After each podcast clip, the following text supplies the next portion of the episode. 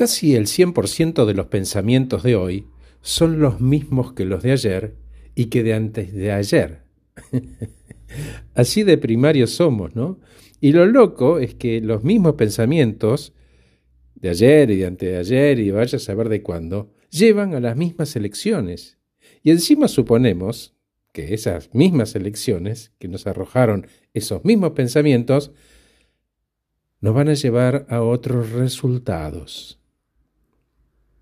Los pensamientos, las elecciones y los comportamientos que elegimos determinan las experiencias que vivimos que a su vez moldean nuestra personalidad. Eso se llama neuroplasticidad. Es cierto que no controlamos los factores externos a nosotros. Por eso tendría cuidado con la expectativa. Pero si puedo elegir quién soy y cómo reaccionar frente a eso que no controlo, lo de afuera no me controla. Yo no lo puedo controlar, pero yo puedo elegir quién soy frente a eso que no estoy controlando.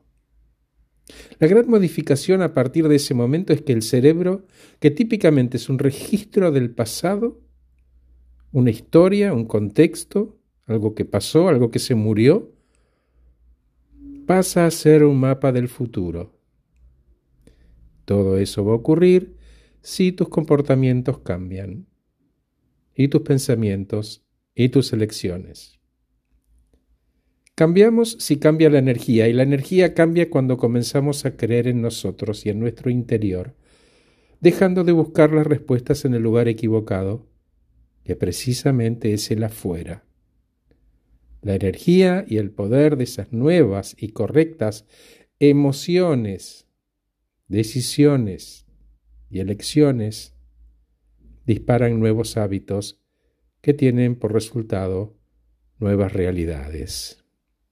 Gracias por escucharme, soy Horacio Velotti y acabo de regalarte este podcast titulado Elegimos nuestra realidad. Mil, mil, mil gracias por escucharlo. Significa mucho para mí. Gracias.